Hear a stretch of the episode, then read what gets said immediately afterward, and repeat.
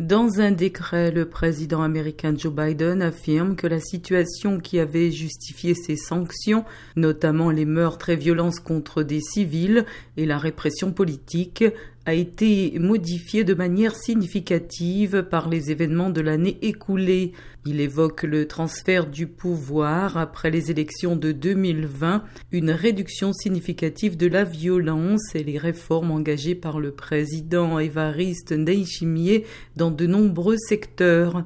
En 2015, la volonté du président Pierre Nkurunziza de se faire élire pour un troisième mandat a déclenché une crise qui a fait 1200 morts et poussé environ 400 000 À l'exil.